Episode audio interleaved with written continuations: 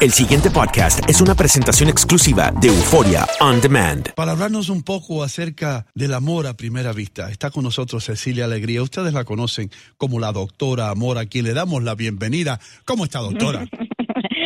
Buenos días, ¿cómo están? Hino, doctor Mejía, Andreina y Max por aquí Hola, en ¿qué tal? ¿Cómo por estás? allá en New York. días, un doctora. abrazo. Un abrazo, Ay, qué lindo doctora. tema que han elegido. Nos vamos a poner a suspirar todos juntos. Nosotros, Ah. nosotros le damos la bienvenida a usted como usted se lo merece. Quiero preguntarle, Gracias. quiero preguntarle algo. Usted, usted me dijo eh, una vez que usted enviudó, pero cuando usted vio Sí. a su esposo por primera vez, a su ex esposo, eh, entonces cuando usted lo vio a él, ¿usted sintió algo a primera vista? Pero claro que sí, fíjate que fue muy bello porque yo lo conocí cuando yo tenía solo 16 años Wow. y él eh, él fue mi primer enamorado, como le llamamos en Perú, ¿no?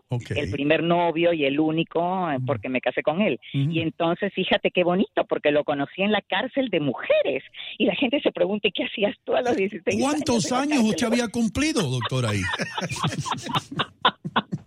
Resulta que el sacerdote de mi colegio de monjas eh, nos llevaba a las niñas a cantar a la misa de la cárcel de mujeres para que tuviéramos pues un conocimiento de los problemas de la sociedad. Y entonces allí mi futuro esposo tocaba la guitarra y en el momento en que yo lo veo y digo, este es, este es el, el chico por el que yo he estado tanto, tan pidiendo al Señor, porque yo oraba todos los días en la capillita del colegio Mm. para que el Señor eligiera un chico con las características de mi esposo, o sea, Wow. así tal cual. Pero Wow. yo las enumeraba, A, B, C, D. E. Y entonces cuando lo veo dije, esto, este es. Y a la salida parece que el sacerdote que me había invitado se dio cuenta de que mis ojitos estaban encima del chico toda la... Uy, ¿qué le dijo el cura? Entonces el cura me dice, eh, Cecilia, por si acaso, Jorge, el joven que te presenté que tocaba la guitarra, es profeso. Yo le digo, ¿y qué cosa significa profeso? Que está estudiando para sacerdote, está en el Oh. seminario. Y usted dijo, qué lástima, qué lástima. Dios mío. ¿Qué Yo tal? dije, qué pena. Haciendo la Que- Bueno, competencia, no se lo ¿no? dije a él, no se lo dije a él, pero por dentro. Y entonces, al cabo de unos meses, que yo ya me había retirado del escenario, obviamente, el mismo sacerdote en el colegio me dice, ay, Cecilia, te tengo buenas noticias, ¿te acuerdas de Jorge, el, el profesor? Bueno, decidió retirarse del seminario porque en realidad consideraba que si quiere tener familia. Y como tú eres su vecina, le di tu teléfono para que te visite y sean amigos. Qué Y el bien. mismo sacerdote nos casó. Y ahí ¿No es comenzó eso. Sí, Wow. cuatro años de noviazgo y al cuarto año el sacerdote que nos presentó nos casó. Muy bella la historia. Wow, qué linda esa historia. bien. Debe escribir un libro. Mi vida con proceso. Sí. Sí. Pero, pero no, no, sí, no es lo mismo como sí, cuando... lo. No es lo mismo, o sea, una cosa es cuando uno ve a alguien y, y- y siente esa química o esa esas maripositas, como dicen, o, o lo que sea. Sí. Es decir, tener la ilusión de que pueda interesarse en ti. Y otra cosa muy diferente es ya verdaderamente sentir algo a primera vista por esa persona y como bien lo decías tú que no le quitaba los ojos de encima, francamente Sí. estar como obsesionado, ¿no? Por, por, Sí, por, por sí, querer sí, hay que y estar con esa distinguir. persona.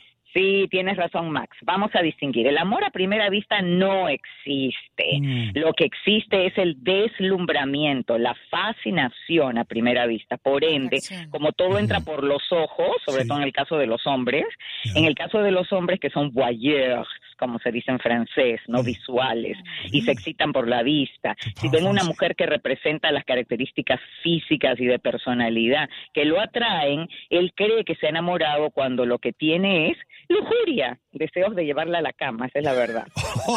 Pero no, no siempre es lujuria, ¿eh? La verdad.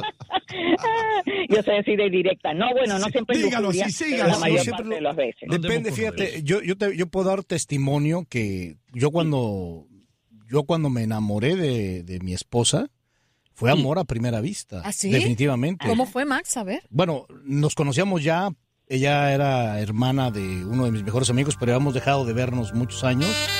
Y cuando la volví a ver, yo tenía 22 años, si mal no recuerdo, 23. 22, Ajá. en fin. Y ella tenía también 16 años en ese momento. Mm. Eh, Ah. yo la, ulti- la última vez que la había visto, ella tenía como 9 años, más o menos. Ah, no, no, no. Esto. Y cuando la vuelvo a ver a los 16, deslumbrante, des- porque es guapísima, francamente, es una mujer muy, muy bella. Sí. O sea, quedé prendido, tan prendido que yo ya trababa Sí. como reportero en Televisa y pedí mi cambio. Ella vivía en ese entonces en Tijuana, Baja California, y me fui a Tijuana a vivir. ¿no? Pero te fuiste a vivir a Tijuana antes que ella fuese novia tuya o No, cuando no, no, no, novios? me fui a, seguirla, a ir por ella, A cortejarla, Dios. a a cortejarla. ya éramos, bueno, a cortejarla y a hacernos novios. Con el riesgo Qué que te dijera que no. No, ya me había dicho. Ah, esa es la Ah, pregunta. Ya, ya, ya la había ido, teoría. ya había ido a visitarla y ya, ya me- Pero a, a donde quiero llegar es que fue realmente algo hermoso, bello, sí. deslumbrante. Yo ya había tenido otras novias, por supuesto, pero lo que yo sentí por ella y lo que viví con ella fue extraordinario, ¿no? Bueno, yo debo decir que yo no mismo- tuve amor a primera sí. vista, doctora, la verdad. ¿No?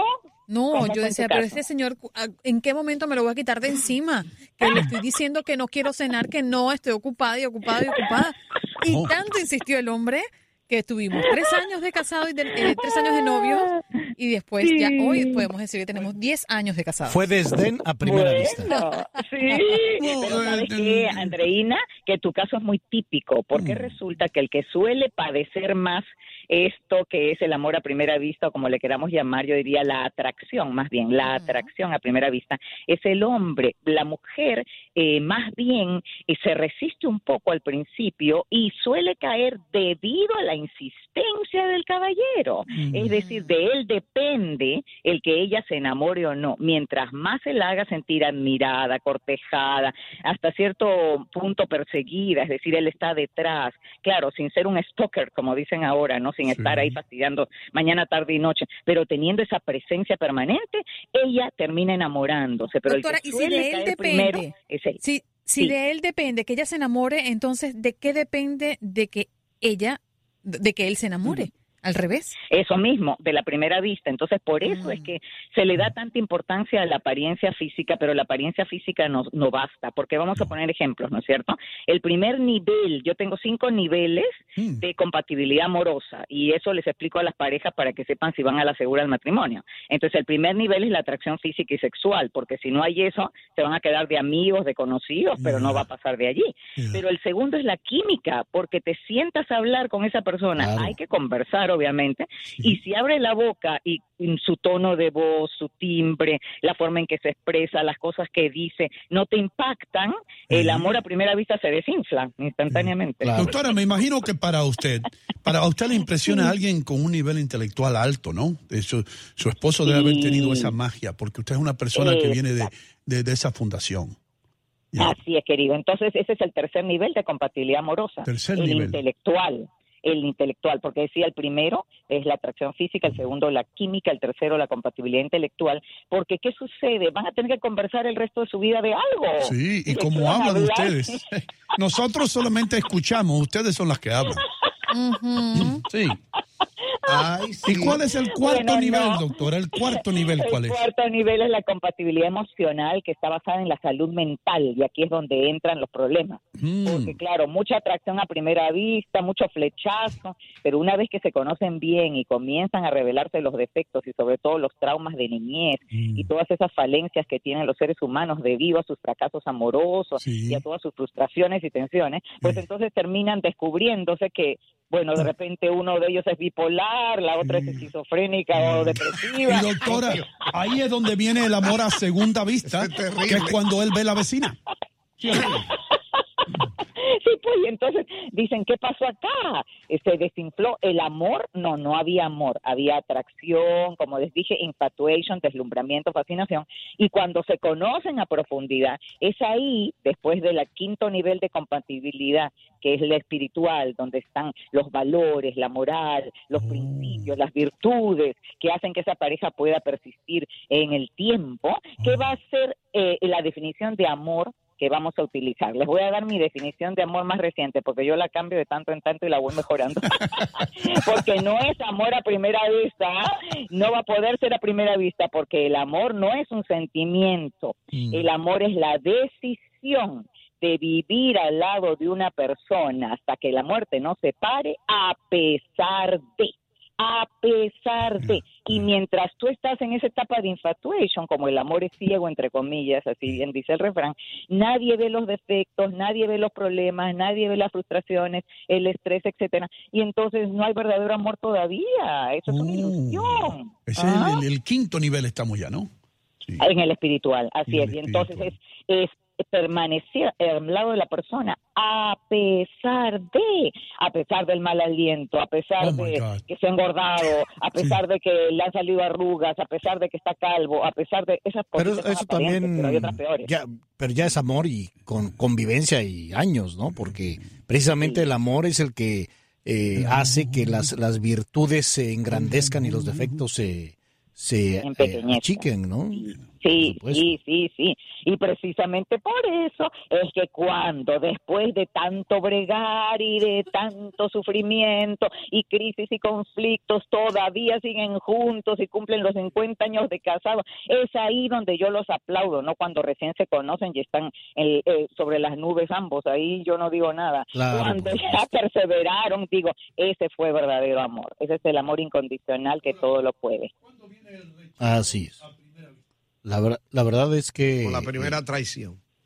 ¿Perdón? La primera traición, a ver, otra vez Y repito. no, no se te Estoy escucha, y no. No se me escucha. Ahora Ah, sí ahora se sí. me Ahora sí. escucha, perdona. Ahora sí.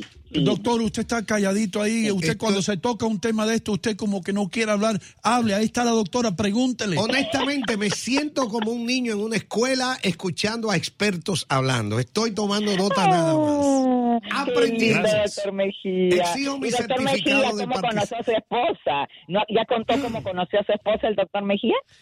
Perdón, No. eh, doctora, que si conté contó cómo conocí a mi esposa. Sí, sí, sí. Bueno, la conocí tres años después del primer encuentro. Cuando Ah. yo conocí a mi esposa, eh, era una relación fantástica. Cuando nos vimos Ajá. la primera vez. Hasta Sí. que un día nos conocimos. ¿O sí? Sí. No. Después de tres años. Ve, el doctor siempre es misterioso. Él va por, se va por la tangente. ¿Cómo así? Mira, mira, mira, Pero qué lindo eso. Eh, eh, eh, Era un chiste, lo ha contado 20 veces, por Dios, ríanse. sí. Ya se les olvidó, ¿qué pues? Eh, Es que yo no conocía la historia, por eso preguntaba. Doctora, No, eh, doctora, tranquila, que nosotros tampoco la conocemos. Doctora, ¿usted, ¿usted cree qué es lo que sucede hoy? ¿Qué es lo que sucede hoy día? Que ese amor, hablando muy seriamente, ese amor a primera vista ya no existe casi. Estábamos hablando aquí de cómo se conocen las personas en los clubs hoy día, en las discotecas, y simplemente Sí. estábamos nosotros diciendo, doctora, usted no estaba escuchando el programa seguramente, que Sí, ella se sí. pone contra la pared, él viene, baila por detrás de ella, y esa es la... la Ahí o se transmite algo o no, y eso es lo que le llaman hoy amor a primera vista. Qué triste, qué Sí. triste. Ahí es todo sexual. Sí. Todo es sexual y por eso la One Night Stand Ajá. es tan poco recomendable. Y otro día tenemos que hablar de esa moda de la One Night Stand. Sí, uh, vamos a tener ¿qué eso el próximo. Se van a la cama la primera noche. Eso no puede existir. La primera noche se van a la cama. ¿Usted puede creer eso, doctora? De su, su website y su. Sí, sí. Ahí tengo temas de este tipo en la doctoraamor.com. Ahí están mis redes sociales también. Y les doy un teléfono para que me manden textos. 305-332. 1170. Gracias amigos, será ot- otro martes, Dios mediante, un abrazo. Gracias a usted por tan Gracias. buena participación. Ya regresamos con más aquí en Buenos Días, América. El pasado podcast fue una presentación exclusiva de Euphoria On Demand. Para escuchar otros episodios de este y otros podcasts, visítanos en euphoriaondemand.com.